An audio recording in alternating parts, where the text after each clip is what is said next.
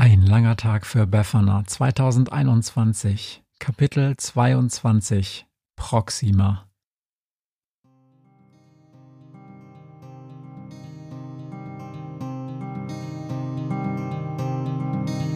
Wenn der Wind einsam durch die Straßen fegt, wenn die kalte Nacht sich auf die Häuser legt, wenn in Fenstern Weihnachtsschmuck ins Dunkel scheint, dann sind Befana und ihre Maus nicht weit.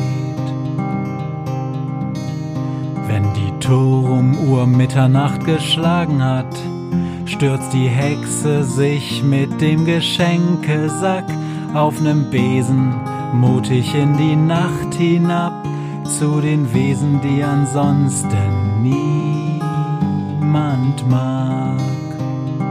Weihnachtshexe Befana ist für alle Monster da, alle Ratten, Kakerlaken, Geister, Spinnen, Feuerdrachen, alle unsichtbaren Ungeheuer, Zauberzeitmaschinenbauer freuen sich schon das ganze Jahr auf den Winterwind, denn der bringt eine Weihnachtshexe namens Befana.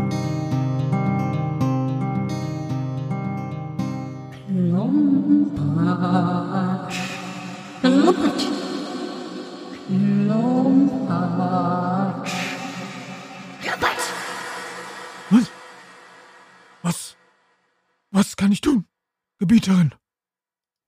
Ich werde dich wohl in die große Leere schicken müssen. Etwas gefällt mir nicht im Raumzeitmuster dort. Wonach soll ich suchen, Gebieterin? Such nach irgendetwas, Klumpatsch. Und was immer es ist, vernichte es. Es hat dort nichts zu suchen. Ja, Gebieterin. Und Klumpatsch, sei doch so gut und schneide dir die Fingernägel. Nicht nur die von deinen Steuerhänden, sondern auch die von deinen Würgeenden und die von deiner Fuchtelhand. Das ist meine wilde Drohungshand, Gebieterin. Schneid dir einfach deine verdammten Fingernägel, du Dreckbolzen. Du bist mein oberster Kommandeur und kein grongalischer Schlops. Grongalische Schlurpse gelten als äußerst attraktiv, Gebieterin. Ist dein Lebensgefährte nicht ein grongalischer Schlops? Ja, Gebieterin. Er ist der schlurpsigste Schlurps von allen. Dann zieh dir wenigstens Handschuhe an, wenn du im Dienst bist. Ich kann deine Drecksgriffel einfach nicht ertragen. Ja, Gebieterin. Eine Sache noch, Klumpatsch. Sie ist hinter dir her. Sie verfolgt dich. Das kann gar nicht sein, Gebieterin. Ich habe sie fünf Minuten lang erwürgt und dann verbrannt und dann gegessen. Nicht deine Mutter, Idiot. Die Hexe in der Zeitmaschine. Sie hat deinen Schlüsselanhänger gefunden. Meinen Schlüsselanhänger. Wirklich? Ich habe den schon überall gesucht. Wo war er denn? Doch nicht in der Sauna. Sag nicht, er saß doch im Abfluss des Whirlpools.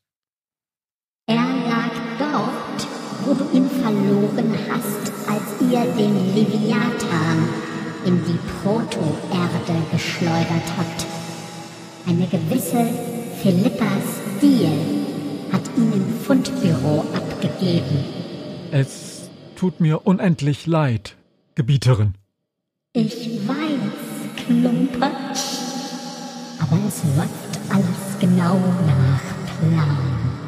Hörst du das eigentlich auch? Da singt ein Kind, oder? Warum singt es? Warum singt dieses verdammte Kind? Hat es keine Mutter, die es schlägt, wenn es zu laut singt? Ich, äh, ich höre kein Kind singen, Gebieterin. Schon gut, Klumpatsch. kümmere mich selbst drum. Ich kümmere mich.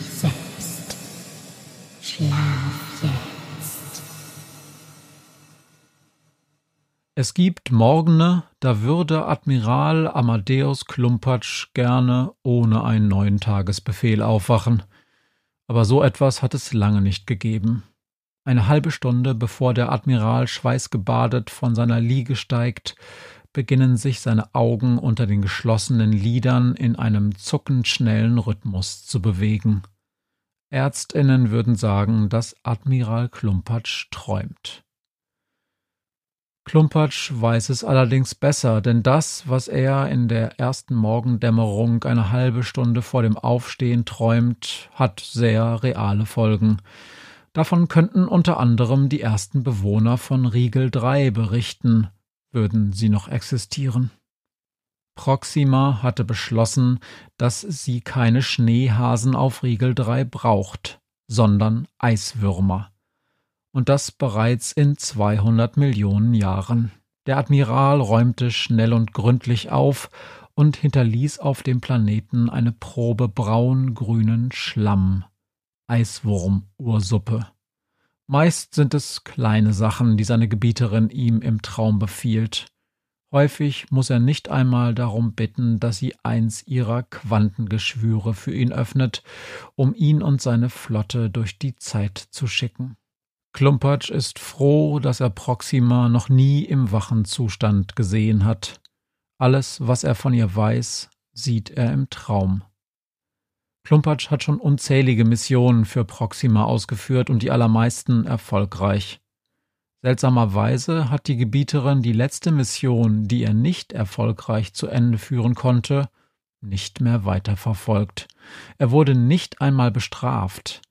Die mehrwöchige Suche nach einem neuen Heimatplaneten und die Verfolgungsjagd eines Raumschiffs, das gerade auf dem Weg zu einem vielversprechenden Kandidaten namens Erde war, wurde einfach abgebrochen.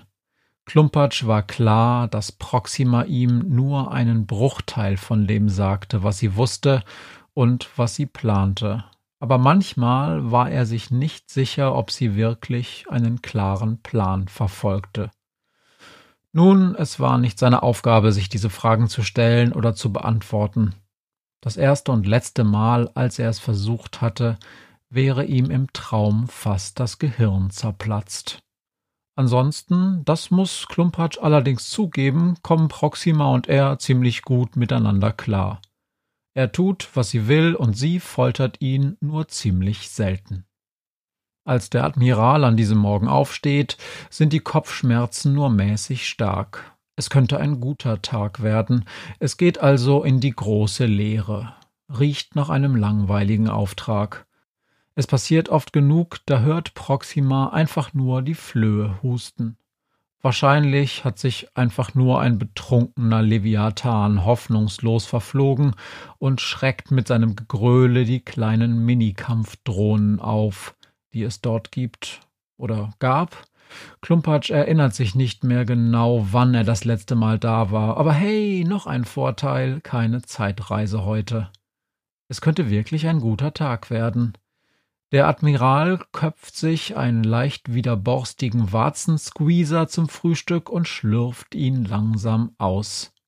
Koslowski, ruft er dann. Fahr schon mal den Wagen vor.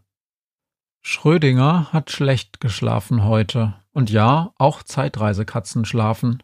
Wer Milliarden Jahre alt ist und fit bleiben will, braucht seinen Schönheitsschlaf.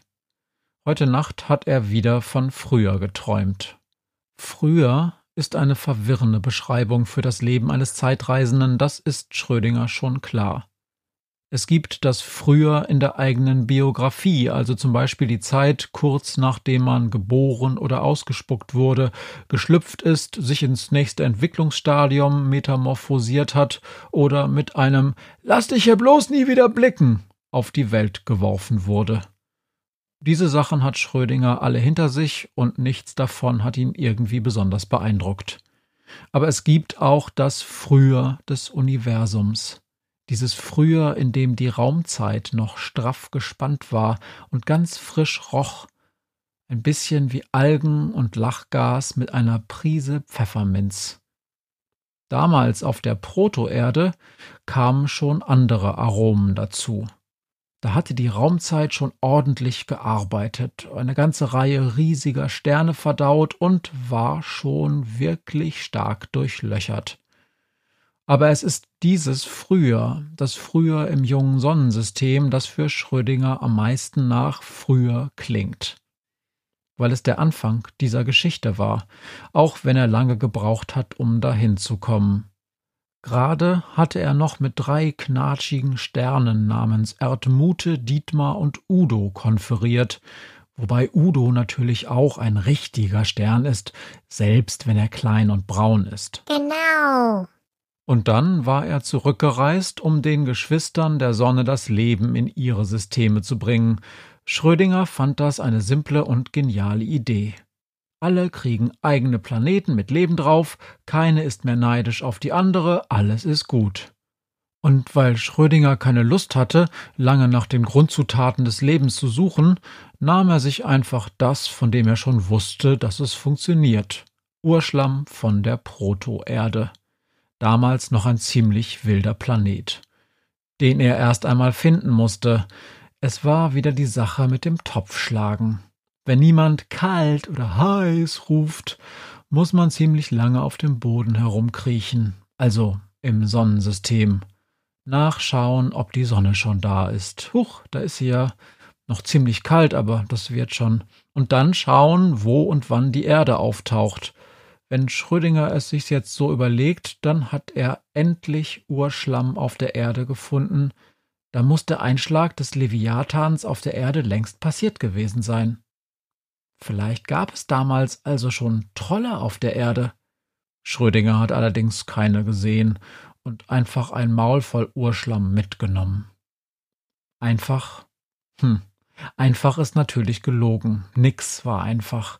Diese ganze schnelle Idee im Cockpit der Zeitmaschine hatte sich zu einem regelrechten Mammutprojekt ausgewachsen. Allein schon mit dem Urschlamm in ein anderes Sternensystem zu kommen ohne Hilfe auch für eine Zeitreisekatze kaum zu schaffen.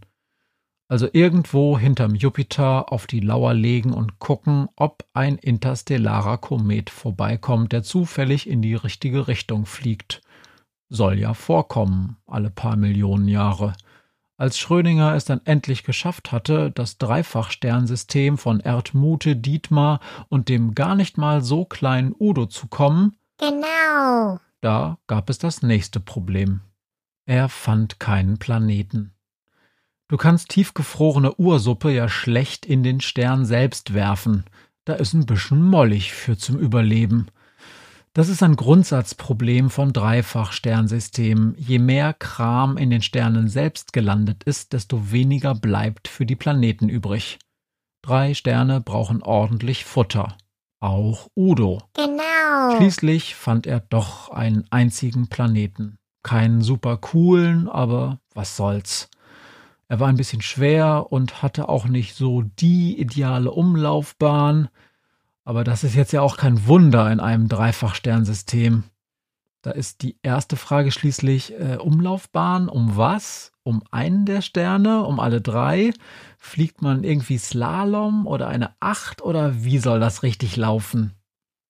Es läuft, kurz gesagt, gar nicht so richtig, weil wenn drei oder mehr Körper sich gegenseitig mit ihrer Schwerkraft beeinflussen, dann kann kein Physiklehrer der Welt und auch kein Supercomputer ausrechnen, wo der Planet in der ganzen Geschichte bleibt. Kann man gerne googeln, heißt Drei-Körper-Problem, sind schon viele kluge Aufsätze und ein genialer Science-Fiction-Roman drüber geschrieben worden. Geht nicht. Aber Schrödinger hatte keine Wahl und er wollte auch noch irgendwann mal zurück nach Hause. Also in das Cockpit der Zeitmaschine, wo die anderen bereits seit über einer Hundertstel Sekunde auf ihn warteten. Miau, scheiß drauf, murrte er. Ja, sorry, hat er wirklich so gesagt. Er kippte die Ursuppe in eine Pfütze, von der er hoffte, dass es so was ähnliches wie Wasser war, und haute ab. Wenigstens würden, wenn's klappt, auf diese Weise gleich alle drei Sterne Leben bekommen. Denn der Planet äumelte im Lauf der Jahrhunderte irgendwie immer zwischen allen dreien herum. Der Rest ist Geschichte. Irgendwie fand Schrödinger den Weg ins Cockpit der Zeitmaschine zurück, unter anderem, weil er unterwegs Hilfe von einem Pastor und einer Vogelscheuche bekam, und aus dem Klecks Ursuppe entwickelte sich tatsächlich, keiner kapiert genau, wie das überhaupt klappen konnte, eine Spezies unglaublich liebenswerter Fans von Seidenmalerei und einer besonders komplizierten Art des Puzzles. Nur einer von ihnen wurde ein Riesenarschloch, nämlich Admiral Klumpatsch. Er versklavte bereits 15 Jahre nach seiner Geburt den gesamten Planeten und war ziemlich mit sich und der Weltherrschaft im Reinen, bis er eines Nachts anfing, richtig bösen Mist zu träumen. Er wusste nicht genau, wer oder was Proxima war, aber er wusste ziemlich schnell, dass man es sich sehr genau überlegen musste, Befehle mit ihr zu diskutieren. In dieser Hinsicht konnte Proxima genauso ein fieser Möb sein wie er selbst. Als Admiral Klumpatsch einige Tage nach Abflug in Richtung der großen Leere, die von manchen auch die Kasimir-Ausdehnung genannt wird, seinen ersten Offizier Koslowski nach dem neuesten Stand fragt, präsentiert der ihm ein etwas unscharfes Bild des Bordteleskops. Sieht aus wie das rote Raumschiff, das wir letztens vergeblich verfolgt haben. Ich verstehe das allerdings nicht. Unsere Sensoren zeigen keinerlei Antriebsspuren, nichts. Das Ding hat sich in der letzten Zeit nicht sonderlich bewegt. Außerdem ist es ganz schön zusammengequetscht. Und es wabert ein leichter Furzgeruch durch den ganzen Sektor. Was wartest du denn noch? blafft Klumpatsch. Du kennst doch den Befehl. Was immer es auch ist, vernichte es. Es hat dort nichts zu suchen. Potzblitz, murmelt Koslowski. Was soll das sein, Potzblitz? Reißen Sie sich mal zusammen, Mann. Jawohl, Herr Admiral. Es kam mir nur gerade so vor, als wäre das ein gutes Abschiedswort. Dann drückt Koslowski einen großen roten Knopf.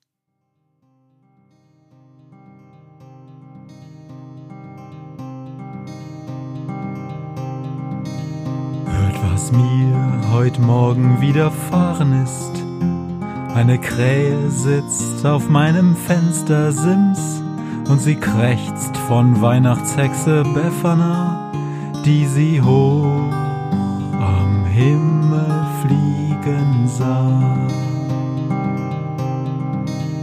Tausend Abenteuer hat die Hexe erlebt, wie ein Haus verschwindet, wie ein Berg erbebt wurde im Wald verwunschen und im Fels versenkt, und doch hat sie alle reich beschenkt. Weihnachtshexe Befana ist für alle Monster da, alle Ratten, Kakerlaken, Geister, Spinnen, Feuerdrachen, alle unsichtbaren Ungeheuer, Zauberzeitmaschinenbauer freuen sich schon das ganze Jahr auf den Winterwind, denn der bringt eine Weihnachtshexe namens Befana.